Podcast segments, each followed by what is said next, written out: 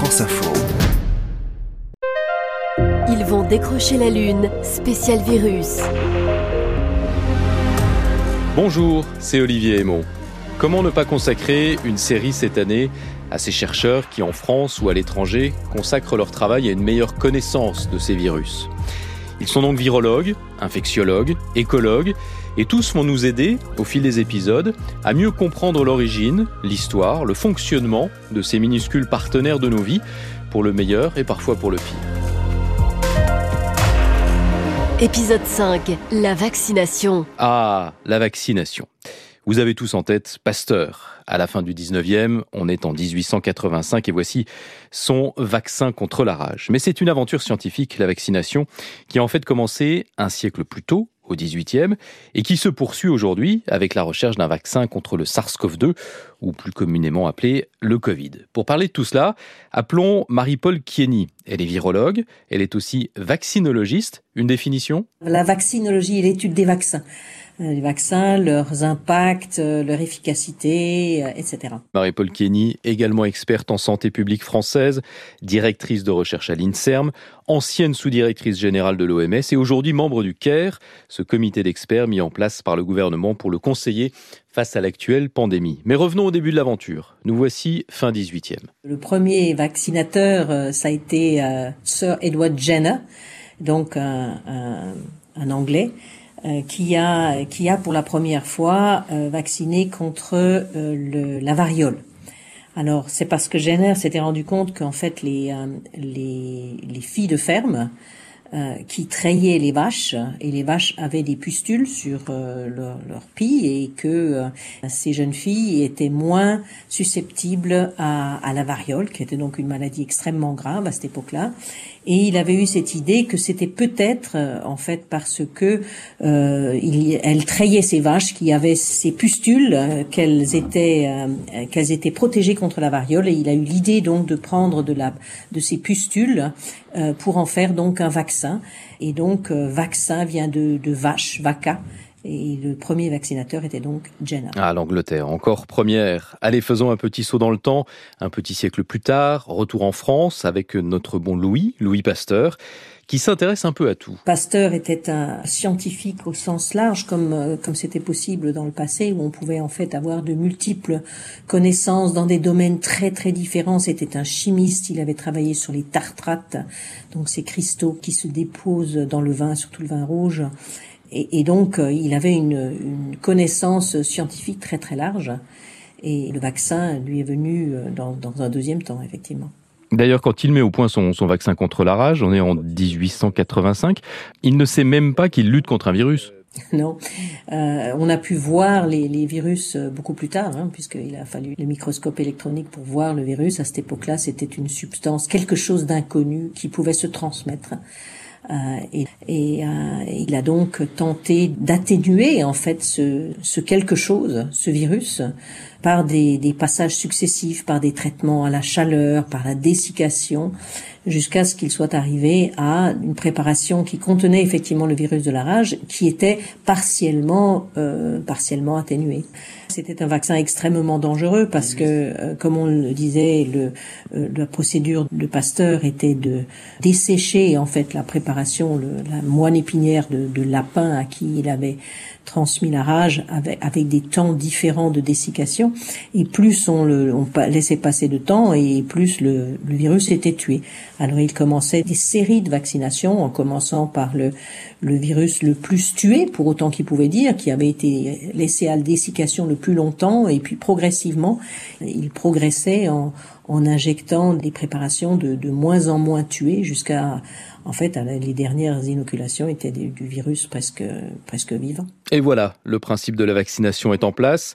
Prélever un agent pathogène, le rendre inerte et le réinjecter dans le corps humain pour le faire réagir, susciter une réponse immunitaire qui restera en mémoire si un jour la personne est confrontée au véritable virus. C'est ça en gros. Alors il y a différents types de vaccins. Il y a ceux effectivement qui sont dans la même lignée que, que ce qu'avait fait Pasteur, qui est donc du, virus qui est euh, inactivé, tué d'une façon ou d'une autre.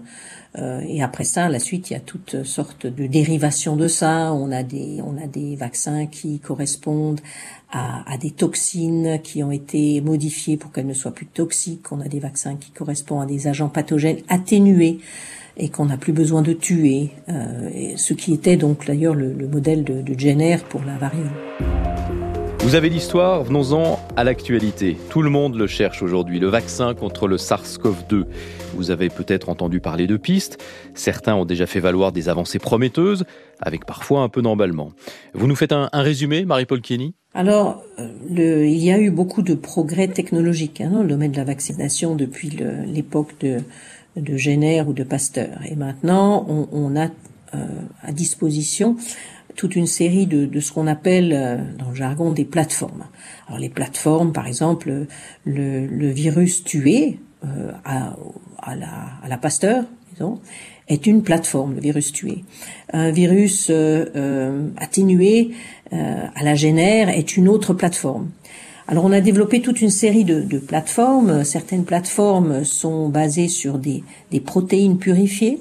C'est-à-dire on prend euh, dans le virus euh, SARS-CoV-2 euh, le, le, gène de ce virus qui lui permet de fabriquer la protéine dont il s'enveloppe et on fabrique cette protéine dans un autre système tout à fait différent. On purifie cette protéine et donc ceci est un modèle de vaccin qu'on appelle sous-unité parce que là, il n'y a pas la totalité du virus, il n'y a qu'une partie, il y a une protéine. Alors on a aussi plus récemment, puisque ça existe depuis le début des années 80, euh, on a des virus qui sont vectorisés, c'est-à-dire on, choisit un, autre virus, en général un virus qui est un, un, virus qui n'est pas pathogène pour l'homme, et on lui fait porter des informations génétiques et donc on lui fait fabriquer euh, la protéine d'un autre agent qui lui est pathogène. Alors je vais vous donner un exemple, l'exemple du vaccin euh, qui a été enregistré récemment contre le virus Ebola et qui utilise un virus euh, qui est qui s'appelle le VSV, à qui on a rajouté une protéine de, euh, du virus Ebola et on, on administre donc ce, ce, vecteur viral à la personne qui est vaccinée euh, et qui peut monter une réponse immunitaire contre le virus Ebola en ayant vu qu'une seule de ces protéines portée par un autre virus qui lui est atténué. Alors, ce qu'on voit pour le SARS-CoV-2, on, voit la réutilisation de toutes ces plateformes qui ont été mises au point euh, pour d'autres recherches, pour d'autres vaccins, euh, beaucoup d'ailleurs euh, récemment pour dans la recherche contre un vaccin pour contre le virus Ebola. Et mais on voit la première fois arriver aussi deux nouvelles plateformes chez l'homme, l'une qui est basée sur de l'ADN, donc qui est des éléments du génome et qui est euh, administré avec un petit choc électrique pour que euh, cet ADN euh, puisse fabriquer les protéines du virus SARS-CoV-2. Alors un tel prototype n'est pas totalement nouveau puisqu'il est essayé aussi pour un autre virus de la famille du SARS-CoV-2 d'ailleurs qui s'appelle le MERS, qui est une maladie qui vient des dromadaires essentiellement et une autre plateforme qui, elle, est tout à fait nouvelle chez l'homme, qui est basée non plus sur de l'ADN, mais de l'ARN. Et on en entend beaucoup parler parce que du fait de leur facilité de, de mise au point technique. Hein. Euh, ce sont les premiers vaccins et c'est le premier vaccin qui a été mis en, en essai clinique chez l'homme. Donc c'est un vaccin, par exemple, euh, il n'est pas le seul qui est qui est produit par la société Moderna. Alors il y a beaucoup de pistes et ce qu'on dit euh, très souvent, c'est qu'en fait il, faut il faut essayer de suivre ces pistes le plus loin possible jusqu'à ce qu'elles échouent. Alors ça ne veut pas dire qu'on veut qu'elles échouent. Bien sûr, on veut qu'elles fonctionnent, mais on n'a pas d'éléments actuellement pour dire qu'une piste ou une autre va échouer. Donc il faut vraiment en, raison de l'urgence, les envisager toutes euh, et les pousser jusqu'au moment où on a une réponse. Alors si elle est positive, on est très content. Si elle est négative, on continue à pousser les autres jusqu'à ce qu'on trouve un vaccin qui, euh, qui est efficace. Alors est-ce qu'il y aura un vaccin? Alors si les vaccins sont possibles, et on peut en reparler. Il y en aura pas un, il y en aura plusieurs parce qu'il y a beaucoup de, de ces plateformes et de ces prototypes qui sont qui sont poussés en avant le plus vite possible. Et donc, si la vaccination est effectivement possible, il y a de grandes chances qu'il y ait plus qu'un vaccin. Eh bien, voilà la bonne nouvelle. Mais bon, reste la question du calendrier. Et puis, on n'est jamais sûr d'aboutir en science. Prudence, prudence. Et puis, quand on parle vaccination, on ne peut plus éviter la question, la population, les citoyens accepteront-ils de se faire vacciner? La France est l'un des pays au monde où la défiance vaccinale est la plus élevée, sur fond d'interrogation, d'inquiétude. Marie-Paul Kenny, Prenez votre casquette de vaccinologiste et d'experte en santé publique. Alors, vous savez, ce vaccinoscepticisme euh, augmente en parallèle avec la défiance des citoyens pour euh, pour tous les systèmes établis, le, dégagisme, le sentiment anti-système, euh, la méfiance vis-à-vis des des gouvernants, vis-à-vis des médecins, vis-à-vis de tout ce qui est établi. Et ce qu'on voit, c'est quand on, on, peut très bien faire un, une courbe qui montre en fait que, que, les pays qui ont le moins confiance dans leur euh, gouvernance, dans leur gouvernement, sont aussi ceux qui sont les plus vaccinosceptiques. Euh, ça va avec euh, ces théories euh, fumeuses de, de, réalité alternative, hein, etc. Et, et c'est très difficile c'est très difficile à combattre parce que parce que voit aussi euh, véhiculé par les euh, par les réseaux sociaux euh, les théories du complot qui augmentent et, c'est difficile d'arriver à reprendre la confiance du public. Mais pour, pour la reprendre, je pense qu'il faut être autant que possible, il faut être honnête il faut reconnaître que la vaccination est une opération médicale. Il, n'y a pas d'intervention médicale qui soit 100% sûre. Donc il y a des effets secondaires dans les vaccins et notamment euh, les personnes vaccinées peuvent faire de la fièvre ou avoir mal au bras. On a tous eu ça. Euh, mais mais, mais la, grande grande majorité des cas, ce sont des, des effets secondaires qui ne sont pas sévères et, et qui sont très transitoires. Euh, mais il faut arriver à, à communiquer là-dessus et, et, à reconnaître que oui, il y a des, des effets secondaires, euh, mais que c'est le prix à payer, si je peux dire, pour arriver à avoir une protection contre ces agents pathogènes. En même temps, c'est pas nouveau cette défiance. Dès le 18e, quand on revient au cas de la variole, il y a déjà des défiances.